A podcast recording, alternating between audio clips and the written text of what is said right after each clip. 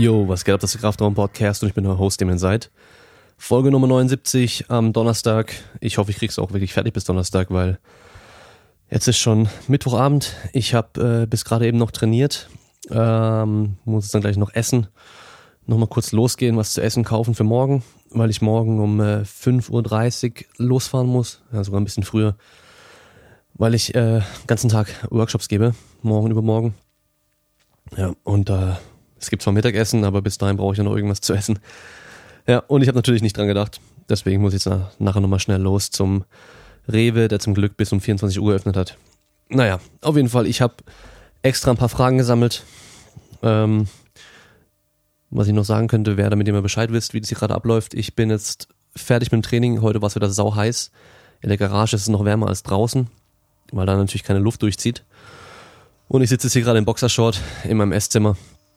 Das Mikrofon ist noch von letzter Woche hier und äh, bin komplett nass geschwitzt. Aber naja, ich dusche jetzt erst direkt vorm Schlafen, weil sonst äh, schwitze ich wieder bis dahin.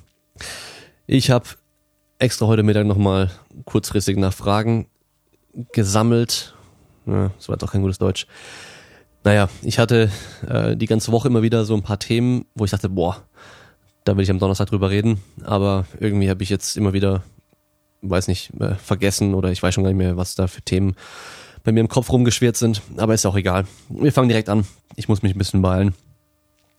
Und zwar hier eine Frage. Krafttraining in der Schwangerschaft. Wie viel ist noch okay aus Interesse für die Zukunft?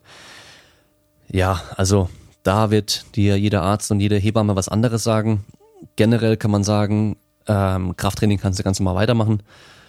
Du musst natürlich ein bisschen schauen. Es gibt ein paar Sachen, die werden nicht ganz so gut gehen, äh, werden auch nicht ganz so gut sein. Also ich würde immer auch in Absprache mit deiner Hebamme arbeiten und ähm, auch ein bisschen nach Gefühl gehen, was sich gut anfühlt. Auf jeden Fall wirst du in der Regel weiterhin Knie beugen können. Ähm, ja, viele werden auch deutlich stärker nochmal in der Schwangerschaft, einfach hormonell bedingt. Und ähm, ja, ich will da jetzt nicht irgendwie pauschal sagen. Ich habe da ähm, so das Standardwerkbuch dazu gelesen in dem Bereich, was da vor ein paar Jahren mal rauskam. Und da war auf jeden Fall pro Sport und pro Training, muss man sagen, also auch Krafttraining vor allem. Und ähm, meine Freundin hat auch trainiert, ja, eigentlich bis direkt davor, bis vor der Geburt eigentlich. Und wir haben auch äh, am geplanten Geburtstermin, der dann, also er kam dann erst zehn, elf, zwölf Tage, zwölf Tage glaube ich später. Ähm, am geplanten Geburtstermin sind wir gar nicht ins Krankenhaus, sondern sind äh, Fahrradfahren gegangen. Also sie war Fahrradfahren, nicht Inlineskaten, weil wir einfach wussten, okay, heute wird's eh nix und sie wollte sich noch bewegen, es tat ihr gut. Also von daher ein bisschen nach Gefühl gehen. Ähm, was ich manchmal sehe, ist dann irgendwie, ja, kommt oft aus dem Crossfit, dann machen sie irgendwie Kipping Pull-Ups und so ein Zeug das wäre mir zu viel Risiko. Einfach wenn du da irgendwie mal blöd abrutscht mit den Händen und dann halt auch runterknallst und dann auch auf den Bauch knallst vor allem, das äh, muss doch nicht sein. Also einfach ein bisschen den Hirn anschalten und generelles langsames Krafttraining wird überhaupt gar kein Problem sein. Ähm, ja, also man hört auch oftmals, dass es dann dir einfacher fällt bei der Geburt, stark zu pressen und so weiter, weil du es halt auch vom Training schon gewohnt bist, viel Druck aufzubauen. Und äh, ja, muskulär natürlich dann auch stärker bist und deswegen auch mehr Druck geben kannst. Also von daher mit der nächste gegensprechen, aber immer mit dem Arzt abklären, mit der Hebamme abklären und einfach gucken, wie es halt läuft. Nächste Frage. Hier haben wir Muskeldefinition und Schrägstrich Aufbau bei Frauen, beziehungsweise ist es Notwendigkeit des Fitnessstudio. Ähm, ja, also bei Frauen vom Prinzip her erstmal genau das gleiche wie bei Männern. Wir sollten das ganze Training eigentlich immer wie ein Experiment angehen. Das heißt, wir gucken, was würde hier Sinn machen, probieren es aus für eine Zeit, die lang genug ist, dass wir auch Anpassungen haben können und Veränderungen auch sehen können. Also nicht nur fünf Tage eine Diät machen und sagen, oh, die funktioniert nicht so gut, ich mache eine andere Diät oder sechs Tage Muskelaufbau, Trainingsplan machen und dann denken, ah, irgendwie funktioniert das nicht und ich mache jetzt einen anderen Plan, sondern so lange, wie man auch brauchen muss, dass sich überhaupt was tut. Also Muskelaufbau kommt nicht von heute auf morgen, ja, da müssen wir schon eher so ja, mehrere Monate machen, dass da auch was wirklich Sichtbares bei rauskommt. Und äh, gut, Muskeldefinition ist im Endeffekt ja Muskelaufbau und äh, Fett abnehmen. Fett abnehmen geht in der Regel recht schnell im Verhältnis zum Muskelaufbau. Das heißt, da geht natürlich ein bisschen eher was. Aber die, Heran Heran äh, aber die Herangehensweise genau das gleiche wieder. Also diesmal werde ich heute gar nichts schneiden, weil ich einfach keine Zeit habe. Herangehensweise genau das gleiche. Das heißt, wir schauen, was esse ich aktuell an Kalorien und von da aus gehe ich einfach runter, guck, wie viel verändert sich auf der Waage. Ist es im Soll? Wenn nicht, dann muss ich entweder größeres Defizit, damit es halt eben in Soll geht, oder wenn es halt zu schnell runtergeht, dann halt wieder ein bisschen mehr Kalorien. Ja, also vom Prinzip genau das gleich wie bei Männern auch. Machen da gar keinen Unterschied eigentlich. Es kristallisiert sich dann heraus, was es für Unterschiede auch gibt. Von mir aus, dass jetzt Frauen im Schnitt wahrscheinlich ein bisschen mehr Trainingsvolumen vertragen, sich davon eher erholen können. Ähm, solche Geschichten. Aber das merkt man auch automatisch, wenn man da ja das wie so ein Experiment betrachtet. Äh, Fitnessstudio braucht man für sowas eigentlich nicht. Das Gute gerade bei Frauen ist, dass sie oftmals relativ schwach sind im Verhältnis zu Männern, gerade im Oberkörper. Das ist jetzt nichts Gemeines, sondern es ist einfach Fakt. Also frag zehn Frauen auf der Straße, ob sie eine saubere Liegestütze schaffen. Ich werde mit dir, wenn du Glück hast, kommt eine, die eine saubere kann. Wenn sie eh schon trainiert und die meisten anderen können einfach keine saubere Liegestütze. Das heißt, wir können hier recht einfach zu Hause auch mit Training ähm, schwer genug trainieren für Muskelaufbau. Klar, dann nimmst du halt irgendwie noch irgendwie einen Slingtrainer oder Ring oder sonst irgendwas, dann kannst du eigentlich schon alles machen. Für die Beine wird es recht schnell, aber auch wieder zu einfach. Und ähm, es macht halt schon Sinn im Fitnessstudio. Es, es macht es einfach nur einfacher. Es, es gibt dir halt alle Werkzeuge, die du brauchst an Trainingsgeräten, Trainingsmöglichkeiten. Das heißt, du wärst doof, wenn du es nicht nutzen würdest, weil ein Fitnessstudio kostet heutzutage fast gar nichts mehr. Und dann hast du auch noch dieses Umfeld, was dich eventuell motiviert. Du hast dann auch diese Sache, dass du da hingehst und dann auch das Training dort machst und nicht eben einfach nur zu Hause bist und denkst, ja, mache ich das Training jetzt oder mache ich es morgen oder mache ich es nachher, wenn du zu Hause trainierst. Also von daher, es muss nicht Fitnessstudio sein, es kann auch ein Calisthenics Park sein, es kann auch irgendwie eine Outdoor-Sportanlage, sonst irgendwas sein. Also es gibt genug Möglichkeiten, aber irgendwo hinzugehen, um deine Sache dort zu machen, ist natürlich rein für die Gewohnheit und für den Schweinhund und so weiter meistens besser. Machen wir weiter. Was ist deine Meinung zum Force Velocity Profiling von JB Morin für Sport, äh, für Sprint und Sprung? Also das ist ein französischer Forscher, Sportwissenschaftler, der sehr viel Richtung Sprint Forschung macht. Der hat auch unter anderem eine Studie gemacht, bei der ähm, Christophe Lemaitre mitmacht, so der schnellste Weiße aller Zeiten, der erste Weiße unter 10 Sekunden. Und ähm, der hat mit dem Morin da, äh, mit dem Lemaitre eine Studie gemacht, da hatten sie so ein spezielles Laufband, was man antreiben muss. Und da sind auch solche Kraftmessplatten mit eingebaut gewesen und hat einfach nur geschaut, wie, wie viel Kraft generiert er oder wie generiert er die Kraft im Vergleich zu anderen guten französischen Sprintern auf nationalem Niveau, aber nicht internationalem Niveau. Also generell in Europa hast du eigentlich fast nur Sprinter auf nationalem Niveau. Du hast kaum einen, der international ganz, ganz vorne mit dabei läuft weil halt einfach, wenn du nicht unter 10 Sekunden läufst, ähm, dann wirst du halt bei Weltmeisterschaften und Olympischen Spielen einfach nicht äh, im Finale stehen in der Regel. Ja, und ähm, da war zum Beispiel der große Unterschied eigentlich nur, dass die gar nicht weniger Kraft aufbringen konnten wie er, wie der Schnellere, sondern einfach nur nicht so gut die Kraft horizontal ausdrücken konnten. Das heißt, da ging auch viel Kraft vertikal. Also alles Kraft, was er generiert, generiert er nach vorne, also in die Laufrichtung, was natürlich für einen Sprinter sinnvoll ist. Ja, und jetzt gibt's dann hier noch so Force Velocity Profiling, das heißt, man schaut, bin ich jetzt eher jemand, der ist schneller oder eher jemand, der ist stärker. Das heißt, wir machen so eine Kraftgeschwindigkeitskurve und äh, haben da so ja, so eine, so eine normale Linie, die, so eine Gerade, die da, die man da so einzeichnen kann. Und dann kann man schauen, je nachdem, ob du mehr oder weniger Steigung hast auf deiner Linie. Das heißt, man testet dann einfach mit leichten Gewichten deine Geschwindigkeit oder mit hohen Gewichten deine Geschwindigkeit.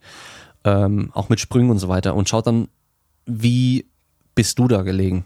Ja, und dann werden wir oftmals zum Beispiel sehen, dass äh, wahrscheinlich Kraft-3-Kämpfer und Gewichtheber eher Richtung stark tendieren und halt äh, typische Sprinter, die wenig Krafttraining machen, eher Richtung schnell trainieren. Das heißt, du kannst anhand davon dann auch, ja, wenn du sagst, ich will kurzfristig so schnell wie möglich werden, sagen, okay, es wird mir am ehesten was bringen, wenn ich als, wenn ich jetzt super schnell schon bin, aber halt eben mit mehr Widerstand auf einmal langsamer, deutlich langsamer werde, dass ich dann eher im Kraftbereich trainiere und andersrum halt dann eher im schnellen Bereich trainiere.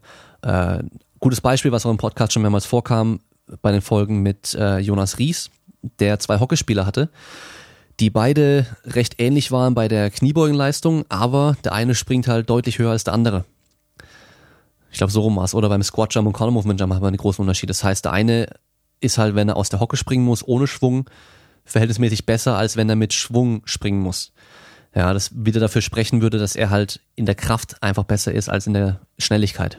Und ähm, da hat Jonas einfach ganz gezielt mit denen dann trainiert, anhand von diesem Force Velocity Profiling und hat dann ähm, ja die beide recht gut steigern können. Der eine hat nur Krafttraining oder hauptsächlich Krafttraining gemacht, der andere hat hauptsächlich Sprungtraining gemacht, Schnelligkeitstraining gemacht und beide haben sich deutlich verbessert und haben dann ihre Kurve so an diese normale Kurve angeglichen und sind halt beide aber auch besser geworden in beiden Bereichen, was natürlich dann gut ist. Ja, also auf jeden Fall ein Tool mehr im Werkzeugkasten, was wir haben. Aber ich sag mal so, vor allem für kurzfristige Entscheidungen fürs Training, wenn ich sage, okay, ich habe jetzt acht Wochen und da muss ich maximal schnell sein am Ende von diesen acht Wochen und ich sehe halt, dass der in seiner Kraftgeschwindigkeitskurve voll in diesen Kraftbereich tendiert, dann weiß ich genau, was ich mit dem trainieren werde und zwar nur noch Schnelligkeit.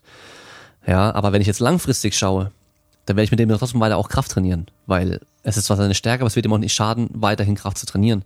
Natürlich wird dann der Schwerpunkt trotzdem insgesamt mehr auf dem Schnelligkeitsbereich liegen als im Kraftbereich. Aber ich würde mich nicht nur daran orientieren, so wie bei allem eigentlich, ja. Also da, da haben wir natürlich noch das Auge des Coaches, was ganz, ganz wichtig ist und ähm, einfach die langfristige Entwicklung anzuschauen. So, weiter geht's. Tipps, um eigenes Mindset in Sternchen oder Anführungszeichen zu verändern. Ziel, Stressabbau, positiver und selbstbewusster sein. Ja, warum fragst du da mich? also, ich kann dir einfach nur sagen, was ich denke und was ich mache in der Richtung, aber halt nicht irgendwie, was ein Psychologe dir sagen würde, weil die haben da, ja, die haben da auch wieder ihre Werkzeuge die auch einen bestimmten Namen haben, ja. Also so Achtsamkeitsgeschichten und solche Sachen. Ähm, generell schau natürlich, dass du, wenn es positiver und selbstbewusster werden soll, du dich mit eher solchen Sachen auch umgibst. Ja, also wenn du halt jetzt irgendwie äh, ein bisschen Depri bist und du hast irgendwie fünf Depri-Freunde, mit denen du den ganzen abhängst, dann wird es dir nicht so gut tun, wie wenn du eher mit Leuten abhängst, die halt auch ein bisschen positiver und selbstbewusster sind und ähm, optimistisch, was weiß ich was. Das fährt natürlich auch ab. Ja, und ähm, das heißt, such dir dann ein Umfeld, was dich in der Richtung auch irgendwie pusht, auch dann mehr an dir selbst zu arbeiten. Dann ähm, Stressabbau. Ja, also Stress ist so, so ein Begriff. Du musst erstmal schauen, okay, ist der Stress jetzt hier gut oder ist er schlecht? Das ist erstmal das, das eine. Und das wird eigentlich nur dadurch irgendwie bestimmt, ob du denkst, du kannst mit damit umgehen oder nicht. Das heißt, alles ist irgendwo eine Art von Stress. Also wenn ich jetzt ein Sportler bin und ich habe jetzt einen Wettkampf vor mir, dann ist der Wettkampf Stress der kann natürlich positiv sein, wenn ich sage, hey, ich bin gut vorbereitet, ich bin ich bin fit, ich, ich weiß, was auf mich zukommt und ich weiß, ich kann dort abliefern, ich habe mein Bestes im Training gegeben. Oder kann auch extrem negativ sein, indem du halt sagst, boah, ich habe die letzten Monate voll schlecht trainiert und ich weiß nicht so recht, da kommen so krasse Leute hin, ich weiß nicht, ob ich da dann mich nicht blamier oder mein Gegner ist so stark und ich bin so schwach. Ja, also das sind so Sachen, die halt dann auch beeinflussen, wie du diesen Stress überhaupt wahrnimmst. Ähm, was ich persönlich merke, wenn ich keinen Sport mache und nicht trainiere, dann ist einfach nicht so gut. Das heißt, das ist für mich so ein Ventil. Ja. Und das brauche ich dann auch. Und ähm, zur Mindset-Sache generell, ich meine, da habe ich ja die in einer Folge für diese fünf Säulen des sportlichen Erfolgs, habe ich ja auch eine Folge zum Mindset gehabt. Und für mich ist einfach immer ganz, ganz wichtig, dieses, dieser Punkt mit erstmal erkennen, was kann ich persönlich beeinflussen, was kann ich nicht beeinflussen. Wenn ich es nicht beeinflussen kann, ist es mir scheißegal, weil dann brauche ich mich nicht drüber aufregen, weil es bringt eh nichts. Ja, es bringt nichts. Ich kann mich aufregen, so viel ich will, es wird nichts daran ändern, weil ich kann es nicht beeinflussen. Das heißt, einfach akzeptieren und weitermachen. Und man muss einfach hin und wieder mal Sachen akzeptieren, die auch scheiße sind. Ist halt so, fertig, kannst nichts machen, du musst es akzeptieren. Das Leben ist kein Ponyhof. Ja. Und so ist es einfach. Und dann, wenn du dir da dann anfängst, so Gedanken drüber zu machen, so, hey, eigentlich bringt es überhaupt gar nichts, wenn ich mich da jetzt aufreg, ähm, dann ja, hast du weniger Stress. Ist einfach so. Einfach nur sich Gedanken darüber zu machen, ist oftmals schon ganz gut, weil du einfach dann Sachen erkennst und auch Muster erkennst, ja. Ähm, selbstbewusster werden und positiver werden, da hilft natürlich auch mit der Training. Also jeder hat irgendwelche Sachen, die, mit denen er nicht zufrieden ist. Ja, das heißt, du kannst natürlich irgendwie dünn sein und denkst, du bist so dünn und willst denkst, damit Muskeln geht's dir besser und da hilft einfach auch Training. Andersrum kann es ja auch so sein, dass du halt äh, denkst, du bist zu dick oder sonst irgendwas. Und bei all den Sachen hilft einfach Sport und Training. Und das, das Besondere am Sport und vor allem auch an Wettkämpfen ist einfach, du wirst nicht unbedingt belohnt für das, was du machst. Ja, und es ist halt einfach so dieser Schlag ins Gesicht. Also du kannst so hart trainieren, wie du willst. Wenn jemand kommt, der besser ist als du, dann gewinnst du trotzdem nicht. Egal, was du gegeben hast. Und es ist einfach so diese, diese harte Realität, die man auch wieder akzeptieren muss. Und je öfter du sowas durchmachst, desto einfacher wird es auch sowas ähm, im Alltag zu akzeptieren, ja. Und dieses an deine Grenzen gehen, was du im Training hast, was du eigentlich nie sonst hast. Ja, das ist auch so eine Sache, die gibt's nur im Sport heutzutage noch, weil es geht uns so gut, wir können uns über solche Sachen Gedanken machen. Äh, wir können auf hohem Niveau meckern und jammern und sonst irgendwas. Wenn wir mal wirklich realistisch sind, es geht uns hier sowas von extrem gut. Die meisten Probleme, die wir haben, die sind einfach nur selbst ausgedacht. Und wir haben es einfach so einfach, ja. Ich, wie gesagt, ich kann jetzt nachher noch einfach aus der Tür rauslatschen, äh, zehn Meter grob laufen, dann bin ich beim Rewe und kann mir noch mein Essen holen. Ähm, ja, ich muss nicht mehr da hart dafür arbeiten, gar nichts. Also deswegen ist so dieses Training und da eben auch mal ans Limit, an die Grenze gehen, einfach so wichtig, weil wir da mal wieder sowas spüren, was wir halt einfach früher immer hatten und auch notwendig war und was sich auch natürlich stark, stark macht, nicht nur im Gym, sondern auch außerhalb vom Gym. Und das kann nicht nur Krafttraining sein, das kann jede Art von Sport irgendwie sein. Das kann Laufen sein, bis du umfällst, es kann Crossfit sein, es kann Rudern sein, es kann Schwimmen sein, es kann Seilspringen sein, es kann Tanzen sein, was weiß ich, es kann ja alles sein. Einfach mal so an die Grenzen gehen, das fehlt einfach vielen, glaube ich. Ja, also, machen wir mal weiter. ja, das ist so eine Frage, die kommt so oft und ich weiß nicht warum. Und die habe ich auch recht oft schon beantwortet, im, aber meistens nur auf Instagram im Q&A. Und zwar Meinung zu Das Gym und Podcast mit Andy Pürzel. Also ich glaube, da muss man doch sagen Pürzelbrüder oder sind noch immer diese zwei, die den Podcast machen. Also, Das Gym, ich meine, ist einfach nur ein Fitnessstudio, da brauche ich keine Meinung dazu haben. Ähm, die haben viele Geräte und viel Zeug, da kann man auf jeden Fall top drin trainieren. Ich finde die ganze Aufmachung ziemlich affig, das ist einfach nicht meins irgendwie, das gefällt mir nicht, aber das ist einfach meine persönliche Meinung. Ähm, ja, und ähm, was, also dieses ganze dicker Ärmel und was sie da sagen, das ist einfach einfach nicht meins. So, das, damit kann ich mich nicht identifizieren. So, Punkt aus. Aber das hat nichts mit dem Gym zu tun. Das Gym ist wahrscheinlich top. Ja. Ähm, der Podcast, den habe ich mir nie wirklich angehört. Ich habe reingehört und ich habe so wie nichts verstanden, weil ich einfach dieses Deutsch von denen nicht verstehe. Und ähm, von da habe ich da auch nicht groß reingehört. Ich habe ähm, immer wieder mal Screenshots von dem Buch bekommen von einem Kollegen, der das mal ausgeliehen hat und gelesen hat von einem von den Büchern. Und da stand hin und wieder schon auch richtiger Mist einfach drin. So, ja, einfach halt, ja. Der Großteil ist bestimmt gut, aber da waren auch einige Sachen dabei, wo ich sag so, boah, nö. Und äh, ja, ich finde den Namen Intelligent Strength einfach blöd so wie Intelligent Coach und alles andere mit Intelligent, weil damit propagierst du halt ganz schön was und dem musst erstmal gerecht werden, was ich in dem Fall einfach nicht sehe. Aber ja, ich habe mich nicht weiter damit auseinandergesetzt. Das heißt, ich kann da auch nicht irgendwie jetzt grob äh, genau was dazu sagen, sondern einfach nur so, so mein erster Eindruck. Und ihr wisst ja, ich bin generell erstmal sehr skeptisch. Also von daher lasse ich mich lieber von einem, äh, wie sagt man, einem besseren belehren oder positiv überraschen, als andersrum dann enttäuscht zu werden, wenn ich denke, boah, voll geil. Und dann gucke ich mir genau an, denke ich so, ja, okay.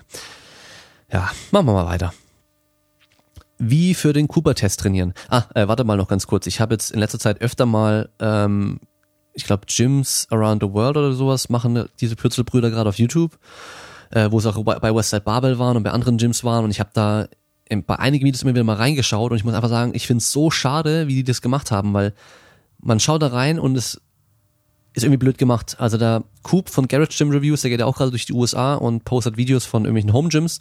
Und die sind geil gemacht, weil er redet mit den Leuten direkt übers Gym und nicht über irgendwas und hockt dann nur am Tisch mit denen rum und redet übers Gym, sondern er zeigt das Gym einfach genau. Und das habe ich erwartet, wenn ich die Videos anschaue und das bekommt man da nicht. Das fand ich ein bisschen doof. Aber keine Ahnung. Ähm, nächste Frage. Wie für den Cooper-Test trainieren? Also, überleg dir, was du brauchst für den Cooper-Test. Ähm, du musst 3000 Meter laufen können oder halt mehr am besten. Also du musst 12 Minuten am Stück laufen können oder 13. Es kommt immer drauf an, was du da machst. Ähm, anaerobe Schwelle wird getestet. Das heißt, wie, wie weit kannst du halt da noch laufen, bevor du halt einfach nicht mehr kannst.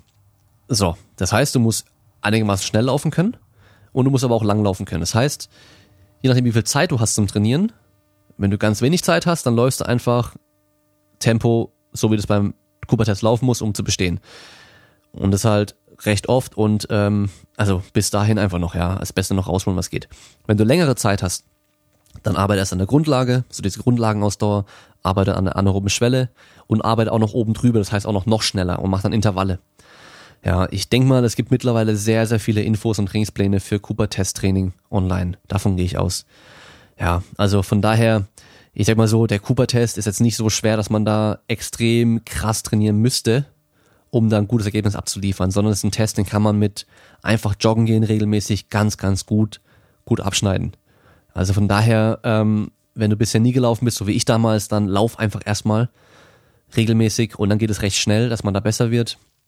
Und wenn du schon öfter mal äh, joggen gehst und meistens dann eher so lange, lange, lange Distanzen machst, dann fang mal an, hier, oh, sorry, dann fang mal an, hier äh, auch schneller zu laufen, also so Intervalle zu machen, ja, also mal so 400er, 800er, 1000er, solche Geschichten zu machen. Ähm, weiter geht's. Unterschied, wenn vorhanden, zwischen Weiß, äh, Whey und Reis und Erbsenprotein in der Wertigkeit. Also vergesst diese Wertigkeit sofort, weil wir essen hier so viel Eiweiß, ist es gerade egal, wie wertig das ist. Wenn ein hungerndes Kind in Afrika 10 Gramm Eiweiß am Tag isst, dann sollte das auch das, die höchste Wertigkeit überhaupt bekommen. Aber wenn wir hier eh so einen Überschuss haben, dann ist die Wertigkeit sowas von absolut scheißegal. Das Wichtigste für mich bei einem Eiweißpulver ist, dass halt das drin ist, was draufsteht. Das heißt also, okay, wenn ich da irgendwie 75 Gramm Eiweiß auf 100 Gramm Pulver haben sollte, dann soll es auch drin sein. Es soll nicht verunreinigt sein mit irgendwelchen Spuren von Steroiden und sonstigen Geschichten. Und wenn das gegeben ist, davon gehe ich auch erstmal aus, dann ist das Einzige, was für mich zählt, der Geschmack weil ich habe keinen Bock, das ähm, super duper übergeile, was weiß ich was, Protein zu trinken, wenn es einfach scheiße schmeckt. Ich will ein Proteinpulver, was geil schmeckt, was lecker ist, wo ich mich drauf freue, einen Shake zu trinken. Was sonst trinke ich den eh nicht. Ja. Und äh, wenn du ein veganes haben willst, ähm, dann nimmst du halt dann Reis und Erbsenprotein oder sonst irgendwas, weil hast du eh nicht mehr viel Auswahl, musst halt gucken, dass du eins kriegst, das noch gut äh, schmeckt. Ähm, und wenn nicht, dann kannst du auch ein anderes nehmen, ja. Dann gucke einfach, dass es günstig ist und fertig. Also nicht jetzt billig Scheiß, aber halt jetzt nicht irgendwie ein Way, was hier irgendwie 18 Euro kostet pro Kilo oder 15. Das ist okay, aber nicht dann eins nehmen, was irgendwie 35 Kilo, äh, 35 Euro pro, pro Kilo kostet, weil da noch irgendwie ähm, ein bisschen was von dem und dem und dem drin ist, was eh eigentlich unnötig ist. Ja, also Wertigkeit einfach vergessen bitte und äh, ja, dann ist gut. Wenn wir jetzt aber uns die Wertigkeit angucken wollen, dann, soweit ich weiß, ist sie bei Way auf jeden Fall höher als bei irgendwelchen pflanzlichen. Aber wie gesagt, ist eigentlich ziemlich scheißegal. Hier, das finde ich ganz cool. Hättest du Lust mal als Schauspieler, äh, Schauspieler, warum habe ich Schauspieler? Als Zuschauer zu den Olympischen Spielen zu fahren? Auf jeden Fall. Und ähm, Nico war jetzt gerade erst in Tokio für vier Tage und hat gemeint, das ist absolut krass dort. Ähm, der war für einen Fernsehsender dort und ähm, hat dann halt auch dafür die Olympischen Spiele schon Sachen gemacht oder Paralympischen Spiele. Und äh, die bauen gerade das Stadion fertig, das neue. Und ähm, ich denke einfach, dass Tokio 2020 sowas von absolut krass sein wird. Also wirklich, da, da würde ich so gern hingehen. Ähm, als Athlet wird es bei mir wahrscheinlich nichts mehr werden, zu Olympischen Spielen zu fahren. Ähm, aber als Betreuer, als Trainer, das wäre noch eine Möglichkeit irgendwann. Und äh, sonst als Zuschauer auch mal irgendwann. Aber ja, schauen wir mal. Also ist natürlich auch eine Geldfrage. Tokio ist natürlich äh, generell schon ein bisschen teurer, ein bisschen weiter weg dann mit kleinem Kind und so weiter, ist es, glaube ich, jetzt aktuell keine Sache, wo ich sage, okay, da könnte ich auf jeden Fall hingehen und äh, mir das leisten und äh, das wird sich auch lohnen. Also von daher, wenn der Kleine mal mehr checkt irgendwann, dann will ich auf jeden Fall mal irgendwo hingehen und mal zuschauen. Ja. also hier. Ähm, also das verstehe ich nicht. Lust mal Hörbücher zu vertonen, hast die beruhigendste Stimme ever. Das hat er gleich zweimal geschrieben, aber mit unterschiedlichem Text. Also, ähm, ich nehme das Kompliment gerne an, aber ich muss sagen, ich hätte es nicht gedacht, dass jemand meine Stimme beruhigend findet. Vor allem bin ich eigentlich, also ich war früher jemand, ich weiß noch, ich habe im in äh, in der in der im Gummi, nicht im Abi, in der im Gummi habe ich, also Gymnasium habe ich damals eine meinen Bogi Bericht vor allen Leuten, also vor allen Klassen, ich glaube, es war in der zehnten Klasse damals, äh, und allen Eltern und Lehrern halten müssen, ja, also den vortragen müssen. Und ich habe so schnell geredet, also ich habe früher immer bei allen Referaten super schnell geredet, dass man halt fast nichts verstanden hat. Und das Geile war dann, ein Klassenkamerad war nach mir dran und der hat einfach so extrem langsam geredet. Also das war so der komplette Vergleich halt richtig brutal. Bei dem bist du fast eingeschlafen beim Zuhören, weil er fast eingeschlafen ist. Und bei mir halt wie ein Maschinengewehr die Wörter rausgehauen. Und dadurch habe ich mir oft verplappert und so. Ja, also ich versuche auch eigentlich hier immer ein bisschen entspannter und ein bisschen ruhiger und langsamer zu sprechen.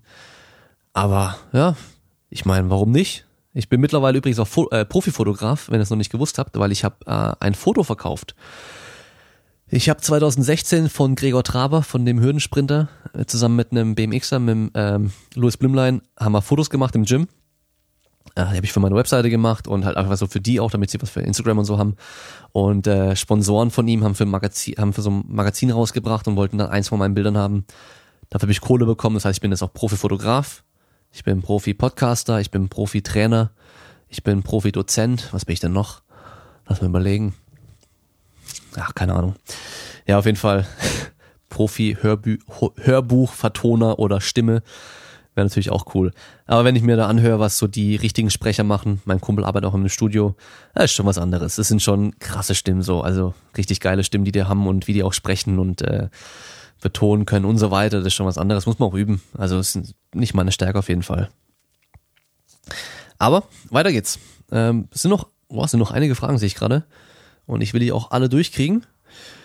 Was sind für dich sinnvolle Ergänzungsübungen zum Powerlifting? Also, ähm, generell immer davon abhängig, was ist denn deine Stärke, was ist deine Schwäche, mit welcher Technik hebst du und so weiter. Was man natürlich so pauschal mal grob sagen kann, ist, dass es auf jeden Fall nicht schadet, für den Unterkörper was Einbeiniges zu machen, dass es für den Oberkörper nicht schadet, extrem viel zu ziehen, also Rudern, Latzug, die ganzen Geschichten, einarmig, beidarmig, erstmal gerade egal ähm, dass es da auch nicht schadet, auch mal mit Kurzhanteln zu arbeiten, auch im Drücken vor allem. Keine Angst haben vor Maschinen, keine Angst haben davor, auch mal die Arme rein zu trainieren, also nur die Arme zu trainieren, Bizeps und Trizeps Geschichten zu machen. Ähm, ja, und dann einfach halt auch wirklich gucken, okay, wo hapert's denn eigentlich? Ja. Ähm, wovon ich ein Fan bin fürs generelle Training, fürs allgemeine Training, was wir ja auch viel trainieren, wenn wir Powerlifting machen. Also wenn ich jetzt mir überlege, ich habe jetzt zum Beispiel im März einen Powerlifting-Wettkampf, auf den ich hintrainiere und ich habe jetzt noch ein halbes Jahr Zeit bis dahin, dann werde ich nicht heute anfangen und nur noch Kniebeugen, Bankdrücken, Kreuzheben trainieren mit bisschen Latzug oder sowas, sondern ich werde erstmal viele Variationen machen. Und da bin ich ein Fan davon, es mir schwer zu machen. Das heißt, solche Übungen zu wählen, bei denen ich eigentlich weniger Gewicht bewegen kann, weil sie halt so schwer sind durch die ungünstigen Hebeverhältnisse oder mehr Bewegung, äh, Bewegungsradius. Davon bin ich generell ein Fan. Das heißt, ich werde zum Beispiel Safety Squat Bar Kniebeugen machen, statt Low Bar Kniebeugen. Weil ich persönlich da bei fünf Wiederholungen über 30 Kilo weniger bewegen kann. Und ich trotzdem genauso am Limit dann bin, wie wenn ich halt Low Bar mit über 30 Kilo mehr mache. Ja, ähm, beim Bankdrücken kann es zum Beispiel sein, ich mache eben weniger Brücke und ich arbeite mal mit Kurzhanteln. Größerer Bewegungsradius, bisschen instabiler. Das kann beim Kreuzheben sein, ich mache ein Defizit. Also ich stehe auf einer Platte drauf, auf einer Erhöhung und heb von da aus. Solche Geschichten. Ja, dass ich mir einfach die Hebel ein bisschen äh, schwerer mache, den Weg ein bisschen vergrößere und da einfach nicht Gewicht, nicht so viel Gewicht draufladen muss. Dem Gelenk mal eine andere Bewegung erstmal einfach nur gebe als äh, Möglichkeit, um sich anzupassen und halt einfach ja generell Muskelaufbau trainiere. Ja, also von daher ist immer schwer pauschal zu sagen, welche Übungen jetzt besonders toll sind. Ich persönlich bin Fan von der Safety Squat Bar für die Kniebeugen, für alle, die Low Bar Kniebeugen machen, für alle, die stark sich nach vorne lehnen müssen bei der Kniebeuge, weil wir einfach da extrem ähm, bestraft werden dafür, wenn wir uns zu weit nach vorne lehnen. Ja, und halt viel eben dann über die Kniestreckung arbeiten müssen. Ähm, einbeinige Varianten halt natürlich dann diese Bulgarian Split Squats, die halt mies sind mit dem Bein hinten hochgelegt, weil wir da einfach auch einen schön großen Bewegungsradius haben, eben den Rumpf rausnehmen können und ja, halt vor allem die Adduktoren und Gesäßmuskulatur noch voll krass reinkriegen und halt auch ein bisschen mehr spielen können mit, okay, ich schieb's Knie weiter nach vorne oder ich bleib extra weiter hinten. Also ich kann da halt einfach ein bisschen mehr schauen, was ich da genau auch machen möchte und mich da auf die Bewegung auch konzentrieren. Und beim wirklichen Powerlifting-Training, wo ich dann Low-Bar Kniebeugen einfach Gewicht drauf lade und halt so gut einfach aufstehe damit, wie es geht, da gucke ich einfach nur, dass ich halt aufstehe und eben nicht mehr ganz genau, okay, ich gehe jetzt extra ein bisschen weiter hier vor oder hier ziehe ich ein bisschen rein oder sonst irgendwas, sondern da gehe ich einfach da und, und bewege mich und fertig und gebe halt Vollgas. Ja, also von daher generell, es kommt wieder drauf an, so wie immer. Ähm, hier eine nächste Frage. Wie hoch würdest du das Reps in Reserve in der Hypertrophie-Phase setzen? Also bis Reps in Reserve 1 oder immer 2 plus drin lassen? Ähm, also immer 2 plus drin lassen, da lässt auf jeden Fall ein bisschen was liegen von dem, was du noch mitnehmen könntest. Wir sehen mittlerweile immer mehr, dass wir Muskelaufbau generieren können, also Hypertrophie generieren können mit Wiederholungsbereichen von kaum Wiederholung bis ganz viele Wiederholungen, solange wir ans Muskelversagen gehen. Das hält man natürlich nicht über Wochen lang durch. Deswegen fangen wir oftmals eben an mit so Phasen, eine Woche Reps in Reserve 3 und steigern dann Schritt für Schritt auf 2, auf 1, dann auch mal ruhig eine Woche auch mal bis ins Limit gehen und dann entsprechend wieder einen Schritt zurückgehen und zwei, drei Schritte wieder nach vorne machen. Ja, also von daher, wenn du immer super leicht, also ich sage jetzt mal super leicht, äh, übertrieben natürlich, äh, trainierst, dass du halt immer noch zwei, drei Wiederholungen schaffen würdest, dann ja, da fehlt wahrscheinlich einfach nur so ein bisschen was. Wenn du es drauf anlegst, maximal, maximal viel Muskelmasse aufzubauen, dann würde ich das schon auf jeden Fall auch ein bisschen weitergehen. Ja, hin und wieder mal. Nicht immer. Also immer komplett wegschießen im Training geht auch nicht. Das hält man nicht, lang, nicht so lang durch. Äh, nächste Frage. Mobilisierung des Steißbeins. Gibt es da einen Tipp von dir? Black Roll, eine Übung, danke. Also ich weiß nicht, was du da mobilisieren willst, weil dein Steißbein ist ein Knochen. Gelenke sind da keine wirklich vorhanden, die sind alle verknöchert. Das heißt, von daher, da bewegt sich nichts. Ähm, und das soll sich auch nicht groß was bewegen können. Also von daher, pff, probier's mal mit Prostata-Massage, das macht vielleicht Spaß. Nee, keine Ahnung. Also da bist du auf jeden Fall ähm, bei mir an der falschen Adresse. Ich werde sagen, lass es. Falls du da irgendwie ein Problem hast, dann geh zu einem Experten, lass dich mal durchchecken. Falls du denkst, ich müsste da irgendwas mobilisieren, weil da irgendwas nicht in Ordnung ist. Aber dann frag nicht einen Instagrammer, wie du deinen Steißbein mobilisieren kannst, sondern geh zum Arzt und er sagt dir dann, was da los ist oder geh zum gescheiten Physiotherapeuten. Aber wahrscheinlich erstmal zum Arzt, dass man da angucken kann, was da ist. Dann knöcherne Strukturen angucken kann und schauen kann, hey, ist da irgendwie vielleicht was gebrochen oder sonst irgendwas. Also bevor du da jetzt versuchst, dir einen Ball in den Arsch zu schieben oder äh, ja, also bevor du jetzt auf dem Ball rumsitzt oder sonst irgendwas, generell nicht auf Knochen rollen, ja, ähm, keine Bewegung da hervorrufen, wo es keine, wo keine möglich ist, ja. Also mein Unterarm werde ich auch nicht mobilisieren können, weil da ist einfach keine Bewegung möglich. Also ich könnte mir natürlich einen Arm brechen, aber das war's dann auch. Ähm, Bewegung ist am Ellenbogen möglich oder am Handgelenk, aber nicht am Unterarm. Und äh, genauso hier ist an der Hüfte möglich, aber nicht am Steißbein. Also von daher ähm, nochmal überlegen, was willst du denn genau haben hier und äh, dann zu einem Experten gehen, der dir auch wirklich auch helfen kann. So, Kickgeschwindigkeit beim Kampfsport richtig trainieren. Wie geht das? So, erstmal natürlich gehen wir davon aus, Technik passt. Dann müssen wir schauen, was passiert denn hier genau. Wir haben einmal das Standbein, was dann, wenn wir jetzt mal von einem Low Kick oder High Kick, so einen Roundhouse Kick ausgehen, rotieren muss, also muss auf dem Ballen rotieren können. Das heißt, wir haben da irgendwo mit dem Standbein so eine Rotationsbewegung. Wir haben dann das Kickbein, wo wir eine schnelle Hüftbeugung machen oder eine schnelle Kniestreckung. Und dann wissen wir auch schon, was wir da wirklich am Muskel trainieren müssen, und zwar die Hüftbeuger und die Kniestrecker. Kniestrecker kriegen wir durch, gut durch Kniebeugen. Ähm, oder halt eben an der, an der Beinstreckermaschine und den Hüftbeuger kriegen wir halt gut durch, ja, da ist schon wieder ein bisschen schwerer. Was machen wir da? Sit-Ups zum Beispiel trainieren den, du kannst spezielle Hüftbeuger-Training machen, du kannst natürlich auch einfach Kicks machen. Ja, also da wird schon ein bisschen schwerer, auch vor allem maximalkräftig zu arbeiten. Da ist dann auch wieder die Frage, müssen wir das? Wenn wir überlegen, ein Bein wiegt zwar fünfmal mehr wie ein Arm so im Schnitt, also bei den beim normalen Menschen, bei einem Pumper wahrscheinlich ein bisschen weniger Verhältnis, aber ähm, da ist schon auch ein bisschen Widerstand da. Aber es geht vor allem um Schnelligkeit, ja. Also, dass du halt auch noch einen harten Kick hast, da geht es vor allem um Schnelligkeit. Das heißt, du musst natürlich hier Schnelligkeit drillen, aber auch stärker werden. Und das ist auch viel Rumpf, viel Hüftbeuger, Kniestrecker und halt einfach generelle Kraft. Ja, also da ist immer so die Frage erstmal, wie viel geht noch mit Technik und wie viel geht mit reinem Krafttraining. Was auf jeden Fall kein guter Ansatz ist, ist, dass du dir einen Seilzug an den Fuß festmachst und dann halt deine Kick, deine Kickbewegung mit einem Seilzug Widerstand machst. Das funktioniert nicht gut. Und noch schlimmer, Gewichtsmanschetten an die Fußgelenke machen und dann kicken. Das ist natürlich so äh, Oldschool Kung Fu Film Style, aber nicht so geil. Dein Knie ist nicht zum Ziehen gemacht, es ist zum Stützen gemacht, okay? Ja. Also, wenn du generell explosiver und schneller wirst, dann wirst du auch in den Kicks explosiver und schneller. Also von daher auch solche Sachen wie Sprünge, Sprints, so Geschichten sind auf jeden Fall eine gute Idee. Nächste Frage. Gesundheit versus Leistung. Wie viel ist man bereit, in einem der Bereiche nachzugeben? Das muss doch jeder für sich selbst entscheiden. Also, ich habe letzte, ähm, letzte Donnerstagsfolge schon gesagt, das geht halt in dem Bereich Leistungssport nicht mehr wirklich um Gesundheit. Es geht darum, gesund zu, Gesundheit zu erhalten, dass wir halt weiter trainieren können und Sport machen können. Aber wir machen oftmals auch Sachen, die einfach nicht mehr förderlich sind für die Gesundheit, sondern teilweise auch schädlich. Ja, ähm, muss jeder für sich selbst entscheiden. Du musst halt gucken, für was mache ich den Sport, für was trainiere ich. Trainiere ich eigentlich, damit ich fit genug bin, um mit in 20 Jahren noch mit meinen, ähm, oder in 30 Jahren noch mit meinen Enkelkindern äh, spielen zu können und rumrennen zu können. Oder trainiere ich, damit ich jetzt einfach der krasseste Typ aller Zeiten bin, aber halt dann vielleicht eben in 30 Jahren nicht mehr so geil laufen kann, weil ich mir halt alles zerstört habe. Musst du halt für dich selber entscheiden. Ja, da kann, das kann dir keiner abnehmen. Von der gleichen Person noch Ernährung. Tracken sinnvoll und ab wann krankhaft. Also, Tracken ist natürlich sinnvoll in dem Maße, dass wir dann genau sehen können, was kommt dann wirklich auch rein. Und das ist natürlich oftmals wichtig, wenn es darum geht, wirklich mal zu checken, hey, wie viel Kalorien esse ich überhaupt, weil ich sage immer, ich kann nicht abnehmen, obwohl ich so wenig esse, aber das kann ja nicht sein, wenn ich wirklich so wenig esse. Das heißt, von daher mal zu tracken, macht Sinn.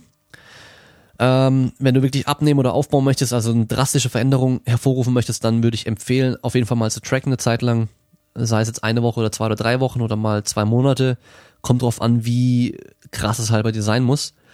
Aber du kriegst halt dann sehr schnell ein Gefühl und einen Blick dafür, was wirklich gerade auf dem Teller drauf liegt, wie viel Kalorien. Und ab dann kann man das alles ein bisschen entspannter angehen. Es gibt natürlich Menschen, die brauchen das ganz genau und die machen das einfach weiterhin und es auch, funktioniert auch für die.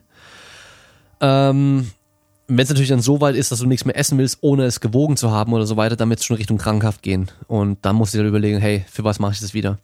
Will ich eigentlich nur gut aussehen und das war's dann oder bin ich jemand, der Bodybuilding macht und auf die Bühne geht, bei dem es auf jedes Gramm drauf, drauf ankommt, ist natürlich was anderes, ja. Also von daher, bei der Ernährung bin ich einfach jemand, wo sagt, da musst du das so hinkriegen, dass du langfristig entspannt essen kannst und damit deine Ziele auch erreichen kannst. Und wenn du dann merkst, so, hey, oh, jetzt muss man langsam wieder so ein bisschen gucken, bisschen genauer mal schauen, was ich gerade hier mache, weil es geht wieder so ein bisschen, oh, das Bäuchle kommt wieder ein bisschen oder ich merke so, auf der Waage tut sich nichts mehr nach oben in die Richtung, wenn ich dahin möchte, dann gucke ich noch mal ein bisschen genauer, aber halt, dass ich nicht mein Leben lang Kalorien zählen muss. Das soll nicht das Ziel sein. Ist auch nicht nötig. Ja. Dann haben wir hier wieder so einen Klassiker, einfach nur ähm, was geschrieben, nicht als Frage, nicht als Aussage, einfach nur Thermic Effect of Food, also äh, Wärmeproduktion bei der Verdauung von Essen. Ähm, ja, existiert, kann man in Büchern nachlesen, wie das funktioniert. ah, hier, das fand ich auch ganz gut. Wie subjektiv ist Erschöpfung? Also, Erschöpfung während dem Training ist, also ich gehe mal davon aus, dass man während dem Training kann subjektiv sehr subjektiv sein, kann aber auch sehr objektiv sein. Das heißt, wir haben natürlich beim Laufen gewisse Marker. Ja, also einfach dein Laktatwert zum Beispiel, dein Puls, solche Geschichten. Da können wir jetzt Belastung und damit im Endeffekt ja auch Erschöpfung irgendwie auch ähm, definieren und auch messen. Aber wie sich's bei dir anfühlt, das ist extrem subjektiv. Ja, das heißt, die gleiche Belastung kann für dich und mich subjektiv komplett unterschiedlich sein. Also, wenn wir jetzt jemanden haben, der kann 200 Kilo Knie beugen und jemand, der kann 150 Kilo Knie beugen und wir lassen die ein 3x3 machen mit 130 Kilo, würde es für den Stärkeren natürlich subjektiv deutlich einfacher sein und leichter sein und entspannter sein als für den Schwächeren. Super logisch, klar. Aber das kann auch für dich heute einfacher sein als für dich in der Woche, obwohl sich nichts verändert hat. Ja, also es kann einfach nur davon abhängen, eben wie fit bin ich, wie, wie fühle ich mich, wie viel Stress habe ich sonst. Also alles Mögliche hat dann einen Einfluss drauf. Und ähm, deswegen ist es natürlich dann auch ganz gut, hin und wieder mal was Objektives mit reinzunehmen ins Training und nicht nur subjektiv zu arbeiten. Zum Beispiel durch RPE oder Reps in Reserve, wobei die natürlich auch subjektiv sind. Aber Reps in Reserve vor allem finde ich rein von der Definition dann ziemlich einfach. Man kann gut abschätzen, wenn man ein bisschen Erfahrung hat. Ja, zwei hätte ich noch geschafft bei der Übung. Oder eine hätte ich noch geschafft oder drei. Dafür muss man aber auch einmal ans Limit gehen, um mal zu gucken, wie fühlt sich denn die letzte Wiederholung wirklich an, wenn ich nicht mehr kann. Ja, und nicht nur grob schätzen. Da habe ich einen äh, Trainee bei mir im Online-Coaching, der hat mir von seinem Wettkampf damals Videos geschickt und vom Training. Und im Wettkampf sahen die dritten Versuche schon aus wie bei mir meine ersten Versuche. Ja, also er hat natürlich einen super Wettkampf gemacht, weil er hat neun gültige und die waren alle auch top sauber und äh, also wirklich, klar, die sind easy hochgegangen, aber da wäre noch mehr gegangen. Und ähm, da war es am Anfang halt so im Training, er schickt mir dann ein Video und von, von seinen Kniebeugen zum Beispiel und sagt, okay, das waren jetzt hier sechs Wiederholungen mit drei Reps in Reserve. Hat sich schwer angefühlt. Weil ich frage immer auch so, wie fühlt es denn subjektiv für dich an? Haben sich einfach, ja, die, die haben sich gut angefühlt, die haben sich schnell angefühlt, die haben sich eher langsam angefühlt oder schwer oder die letzte war ein bisschen blöd oder sonst irgendwas. Ich will einfach so das subjektive Empfinden von dir noch hören. Im Verhältnis, im Verhältnis zu dem, was ich sehe. Ja, das ist ganz, ganz wichtig, dass man abgleichen kann. Und wenn er mir halt ein in Reserve 3 geschickt hat, dachte ich mir so, hey, da waren noch irgendwie Minimum fünf war noch drin. Das war teilweise bei einem Raps in Reserve 2 noch so, ja. Wo ich denke so, hey, bei Raps in Reserve 2, da wird die letzte Wiederholung schon auf jeden Fall optisch deutlich langsamer werden müssen als die erste Wiederholung. Sonst bist du noch weit entfernt von, es gehen nur noch zwei Wiederholungen. Ja, also von daher ist es schon noch subjektiv immer. Und ähm, ich habe ihm auch immer, immer wieder gesagt, so, hey, da war auf jeden Fall noch mehr drin. Auf jeden Fall. Und ähm, das war im Endeffekt bei ihm einfach so die Aus, also war dann so für uns, okay, die nächsten Wochen heißt einfach, streng dich mal mehr an. So blöd es auch klingen mag. Ja. Und auf einmal hat er die nächste Woche ähm, bei gleicher Wiederholungszahl mit geplant nur einem Reps in Reserve weniger als davor 15 Kilo mehr gemacht. Ja. Nicht, weil er super viel stärker geworden ist, sondern weil er einfach mal das gemacht hat, was er konnte. Und äh, das ist natürlich dann auch so, okay, da merkt man erstmal, uh, da geht er doch viel mehr, als ich dachte. Ja, und dafür ist natürlich ein Coach ganz gut, weil er halt einfach ganz gut äh, einschätzen kann, so hey, das war noch so schnell die Wiederholungsgeschwindigkeit, dass da einfach noch viel, viel mehr drin war, als du jetzt gedacht hast. Ähm, oder andersrum kann es halt auch sein, es gibt halt das, dieses Powerlifting-Meme, ähm, jemand macht äh, Kniebeuge und krüppelt sich da noch gerade so hoch und sagt, ja, RPE 8, also zwei wäre noch drin gewesen. Ähm, andersrum geht es natürlich auch, dass jemand hast, der dich halt ein bisschen bremst, wo du sagst, hey, es stand auf dem Plan Reps in Reserve 3, aber die letzte Wiederholung, die war schon so schwer, dass ich weiß, da geht nur noch eine vielleicht.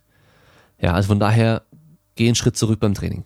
So, dass man halt einfach ein bisschen auch mit sich selbst einfach so ehrlich umgeht, sag ich mal, ja, und sich nicht so in eine Tasche reinlügt, so, hey, ah, da waren auf jeden Fall noch drei Stück drin, ja, ja, klar. Nee, sondern halt so, wie es auch wirklich ist. Ja. Machen wir mal noch weiter, es sind noch zwei Sachen, und zwar, hast du Erfahrung mit plyometrischem Training? sinnvoll als Ergänzung zum Powerlifting für Explosiv- bzw. beziehungsweise Maximalkraft. Also ich weiß auch, wer die Frage gestellt hat, ist ein ähm, Kumpel von mir, der mittlerweile Brazilian Jiu-Jitsu macht, also BJJ, Bodenkampf, Grappling und ähm, der jetzt dafür Krafttraining macht. Der hat da früher mal, da habe ich auch schon mal mit ihm geschrieben gehabt, wo ich mir auch so ein bisschen gewundert hatte, hat er mir auch erzählt dann jetzt im Nachhinein nochmal, äh, nur mit Kettlebells trainiert, weil er halt dachte, ja, das ist ja viel funktioneller, ich brauche doch als Grappler, brauche ich doch jetzt nicht irgendwie so Kniebeugen, so ein Zeug mache ich einfach nur, einfach nur mit Kettlebells und dann halt viel so Zeug. Und ähm, hat auch seinen Platz im Training, aber was er jetzt gerade macht, er merkt es auch persönlich selber, dass er einfach halt schneller stärker wird und es ihm einfach auch viel bringt, ist er macht ein ganz einfaches Krafttraining mit der Langhantel und zwar macht Kniebeugen, ähm, er macht Langhantelrudern, ich glaube, er macht äh, Kreuzheben, rumänisches Kreuzheben mit gestreckten Beinen, glaube ich, und Bankdrücken. Ich glaube, das sind die Sachen, die er macht. Mehr macht er, glaube ich, gar nicht. Ja, also super simpel, große Übungen, die viel auf einmal be bewirken, viele Muskeln auf einmal äh, trainieren, viele Gelenke auf einmal bewegen. Man kann recht viel Gewicht bewegen, Griffkraft ist mit dabei, also alles, was man eigentlich braucht, ist mit dabei so. Ja, und erstmal erstmal nur Stärke werden. So. Jetzt ist natürlich die Frage, ob man dazu jetzt noch ein plyometrisches Training macht. Also Plyos genannt auch, das waren früher eigentlich nur Drop Jumps, also von einem Kasten runterspringen, gleich schnell vom Boden wieder wegspringen, wie von einer heißen Herdplatte. Oder runterspringen und dann auf dem Ballen landen und ganz fest alles fixieren und stehen bleiben, ohne einzubrechen. Ursprünglich nur die zwei Sachen. So, mittlerweile sind aber auch irgendwie andere Sprünge, irgendwelche Hürdensprünge, reaktive Sprünge, alles was irgendwie so reaktiver wird, nennt man schon Plyometrics mittlerweile obwohl sie es eigentlich nicht sind. Also Boxjumps vor allem sind keine Plyometrics. Also wenn, dann können wir sagen, sind alle Sachen, wo man reaktiv springt. Also das heißt, ich komme auf und springe gleich wieder weg, so schnell wie es geht. Das können wir als Plyometrics definieren erstmal. Und ähm, sind natürlich super, wenn es darum geht, explosiver zu werden und schneller zu werden. Für Maximalkraft, mh, mm, nee, das ist einfach ein ganz anderer Mechanismus, den wir da trainieren. Ähm, klar, wir kriegen eine hohe Spannung auf die Sehnen drauf und auf den Muskel und so weiter, aber halt ganz, ganz, ganz kurz. Wir haben da ganz kurze Bodenkontaktzeiten. Also für einen Powerlifter, da wird es nicht viel bringen. Ja, natürlich kann man es machen, um sich gut zu fühlen, auch für diese äh, Aktivierung. So kann man es auch machen, wenn man möchte. Aber es wird dich jetzt nicht unbedingt eine Kniebeuge stärker machen, wenn du Dropjumps machst. Ja. Ähm, für Kampfsportler, Spielsportler und so weiter hat es natürlich auf jeden Fall auch Platz im Training. Aber man muss da auch schon bereit sein dafür. Das heißt, mit einem Anfänger, der noch nie Krafttraining gemacht hat, fange ich in der Regel nicht an, sofort Dropjumps zu machen, also von einem Kasten runter zu springen, der 30 Zentimeter Höhe hat und dann halt gleich wieder schnell vom Boden wegzukommen, weil oftmals einfach erstmal die Kraft und Spannung fehlt, um das abfangen zu können und auch wieder hochzuspringen danach. Ja, wenn man da unten lange stehen bleibt und sich die Knie stark beugen und so weiter, dann ist auf jeden Fall nicht gut erstmal, weil man die einfach noch nicht die Reaktivität dafür hat. Da kann man mit leichten Fußgelenksprüngen anfangen, Seilspringen für den Anfang reicht in der Regel auch und von da aus dann nach und nach steigern. Ja, ähm, ich habe früher ja selber so ein Training gemacht, weil ich ja mit Sprungkrafttraining eigentlich angefangen habe und ähm, ich habe dann viel Krafttraining gemacht, viel Kniebeugen, Kreuzheben, sonstige Geschichten gemacht und dann auch eben normale Sprünge gemacht, Dropjumps, ich habe Hürdensprünge gemacht, verschiedene, ich habe Squatjumps gemacht, also aus der Hocke rausspringen, ich habe Counter Movement Jumps gemacht, also einfach dastehen und dann so hochspringen, wie es geht, solche Geschichten. Also ich habe schon sehr viel gemacht und wenn du gut springen können willst, dann musst du es auch machen. Ja, ich weiß natürlich jetzt, ich kann aus dem Stand ganz schön hoch springen, im Verhältnis zu früher auch, wahrscheinlich sogar höher als früher, aber nicht so hoch, wie ich könnte. Das Potenzial ist da, aber ich habe es noch nicht so, dass ich halt maximal das auch rausholen kann, weil einfach dieses Sprungtraining fehlt, weil ich halt gar nicht mehr mache. Das heißt, noch schneller zünden unten raus, wie so eine Rakete, Raketenstart. Das fehlt einfach. Das kann ich jetzt recht schnell aber auch trainieren, indem ich eben solche Dropjumps, Dropjumps mache, einfach verschiedene Sprungformen trainiere und dann halt die Kraft, die ich habe, umwandle eben in diese Sprungkraft auch. Ja, also auf der Kraftgeschwindigkeitskurve, die wir heute schon hatten, bin ich auf jeden Fall aktuell eher im Kraftbereich gut und weniger im Schnelligkeitsbereich gut, weil ich ihn einfach nie trainiere. Das ist eine funktionelle Anpassung, also das heißt, das, was ich trainiere, wird besser, wissen wir ja auch. Von daher, wenn ich sowas brauche in meiner Sportart, dann macht es auf jeden Fall auch Sinn, das zu trainieren. Und letzte Frage. Mich würde mal deine Meinung zu Jeff Cavalier und Athlene X interessieren, falls bekannt. Ja, der Name ist bekannt natürlich. Das ist ja so einer der größten YouTuber in diesem Fitnessbereich und der macht das ja auch schon seit Jahren, soweit ich weiß. Ich habe hier und da mal irgendwie ein, zwei Videos mal gesehen, aber nie wirklich genauer angeschaut. Ähm, ist ja so ein älterer Typ, der übelst ripped auch ist. Ähm, keine Ahnung. Keine Ahnung, aber ich glaube, so insgesamt ist es auf jeden Fall okay, was er erzählt. Nichts Falsches mit dabei. Ähm, also, was heißt nichts Falsches, aber was man so mitbekommt auch dann über verschiedene Foren und solche Geschichten. Also scheint okay zu sein, aber so an sich kenne ich ihn nicht. Ähm, bin ich jetzt auch nicht die Zielgruppe dafür, dass ich mir das jetzt anschauen würde. Ja, also von daher, keine Ahnung. Wenn du da in der Richtung Fragen hast, ähm, dass dir bei irgendwas unsicher bist, was der erzählt oder so, dann schick lieber den Link zum Video.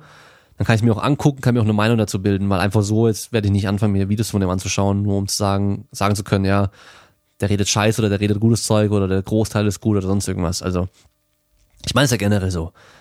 Es gibt sehr wenige, die nur Scheiße reden. Es gibt kaum jemand, der nur gutes Zeug redet, weil am Schluss vieles von dem, was wir hier erzählen oder worüber wir auch diskutieren und was wir halt auch so sagen, generell in dem Bereich Fitness und Kraftsport und so weiter, ist halt auch viel Meinung, muss man einfach sagen, weil wir einfach noch nicht über zu allem die Forschung haben, vor allem eben zu diesem Kraftsport und äh, Leistungssport auf dem hohen Niveau, weil wir halt eben hatten wir auch schon im Podcast mit Arne Otte, wo ich zu Gast war bei ihm. Nochmal könnt ihr anhören auf äh, The Art of Personal Training. War ich zu Gast letzte Woche oder vorletzte Woche erst. Ähm, wir haben wenige Studienuntersuchungen zu Leuten, die halt wirklich ambitioniert trainieren und Kraftsportler sind oder halt Powerlifting wirklich ambitioniert schon machen, weil halt keiner Bock hat, sein Training umzustellen für eine blöde Studie. Ja, die Leute wollen ja trainieren auf ihre Wettkämpfe und so weiter. Und so ist halt ganz oft, ja. Das heißt, vieles über was wir hier quatschen so, also vor allem in diesem ähm, ambitionierteren Bereich, ist halt einfach Meinung, muss man halt so sagen. Ist wirklich so. Und es gibt natürlich Tendenzen, die wir beobachten können, dass wir sagen, okay, es macht schon wahrscheinlich mehr Sinn, das so zu machen oder das eher so zu machen. Aber ja, es gibt natürlich schon noch Leute, halt eben dann diese ganze Guru-Scharlatan-Geschichte, die halt dann einfach irgendwie Sachen behaupten, wo wir wissen, okay, mh, hm, eigentlich geht schon eher in die andere Richtung oder es gibt null Belege dafür, für das, was sie sagen. Ja, also von daher, ich wenn mal davon ausgehen, dass dieser Jeff Cavalier generell richtiges Zeug redet, es ist ja auch, was er macht, ist ja, glaube ich, auch echt so, ähm, in Anführungszeichen wissenschaftlich fundierte Informationen für Fitnessanfänger, für Leute, die keine Ahnung haben. Ja, dass sie halt wissen, wie kann ich richtig meine Oberschenkel trainieren zum Beispiel oder wie kann ich richtig den Bauch trainieren. Ähm, das heißt, da kann man ja nicht so viel falsch machen. Ja, also, weil für Anfänger ist halt alles ja nicht so schwer. Es ist halt echt so. Von daher muss man sich schon dumm anstellen, um da wirklich äh, kompletten Quatsch zu reden. Und äh, ja, mehr kann ich nicht dazu sagen, so wie bei den Pützelbrüdern auch. Ähm, genau. Und das war die letzte Frage. Das heißt, von da aus sind wir jetzt eigentlich fertig. Wir haben jetzt schon halb zehn. Huh, wird auch noch knackig heute, ja. Halb zehn, morgen irgendwie um kurz vor fünf aufstehen, ganzen Tag äh, Workshops halten und dann wieder abends zurückfahren. Keine Zeit für Training, deswegen habe ich heute trainiert. Zwei Tage nacheinander, auch nicht optimal, aber geht jetzt nicht anders. Ich habe gestern äh, schwere Safety Squat Bar Kniebeuge gemacht, ich habe Romanian Deadlifts gemacht, ich habe Bank gemacht und ich habe gerudert äh, an der Maschine. Und heute habe ich ähm, Pin Squats gemacht mit der Safety Squat Bar und ich habe Pin Press gemacht und den Rest vom Training aber nicht gemacht, weil ich einfach wusste, okay, ich bin heute echt nicht mehr so fit, ich habe nicht mehr allzu viel Zeit. Ich brauche mich jetzt nicht kaputt machen komplett wegen dem, äh, ja, dem einen Tag hier, der macht jetzt auch nicht so viel aus. Und dann lieber ein bisschen weniger machen und dafür am Samstag wieder topfit in die Kniebeugeeinheit reingehen und Kreuzhebereinheit und am Sonntag dann wieder Bankdrücken und so weiter. Naja, man muss immer ein bisschen flexibel bleiben. So ist es halt. Geht nicht alles immer optimal, aber das macht es ja auch aus. Sonst wäre es ja auch viel zu einfach. Gut, dann sind wir am Ende für heute und ähm, ich bedanke mich wieder für eure Fragen, eure Themen, die ihr mir geliefert habt. Ich verspreche euch aber, dass ich bald mal wieder dann, äh, wenn sich bei mir alles ein bisschen gelegt hat, mal wieder ein bisschen bestimmte Themen aufgreifen werde und mich auch ein bisschen mehr vorbereiten und so weiter und nicht einfach nur frei Schnauze loslegen und äh, dann wieder ein paar Themen mal aufarbeiten werde. Und äh, was ich überlegt habe, was ganz cool wäre, mit dem Nico eine Donnerstagsfolge zu machen. Einfach nur quatschen über die letzten oh, dreiviertel Jahr mittlerweile fast schon, übers Training, wie es so lief und so weiter, wie seine Erfahrungen jetzt waren, was er so berichten kann von seiner Seite aus. Hin und wieder habt ihr mal gehört, so was, was ich erzählt habe, aber mal von seiner Sicht aus das zu betrachten wäre auch, oder mal zu hören wäre auch ganz witzig, auch für mich mal interessant. Ähm, jetzt hat er Heute ist er nach Paris geflogen, weil er am Freitag in Paris stößt. Und dann hat er nächste Woche noch, ich glaube, Luxemburg und Holland. Ich bin mir nicht ganz sicher, noch die zwei Wettkämpfe. Dann haben wir, lass mich überlegen, ich glaube, neun Wochen bis zur WM. Und dann sind wir erstmal durch mit dem Jahr. Dann kommt die große Vorbereitung für Tokio 2020. Genau, also ich denke mal, ähm, wenn nächste Woche durch sind mit den beiden Wettkämpfen, wir damit durch sind komplett, dann können wir die Folge mal machen dann äh, könnt ihr mal hören, wie es bei uns die letzte, letzten Monate so lief, was ihr über das Training berichten kann, wie das Coaching und so weiter mit mir von seiner Seite aus läuft und äh, was sich verändert hat für ihn und so weiter und einfach mal seine, seine Erfahrung ist ja auch ganz cool mal von einem Athleten mal zu hören. Okay, dann sind wir am Ende für heute. Ich werde jetzt essen, nur noch Essen kaufen dann duschen und dann pennen. Und wir hören uns beim nächsten Mal. Macht's gut, ciao, ciao.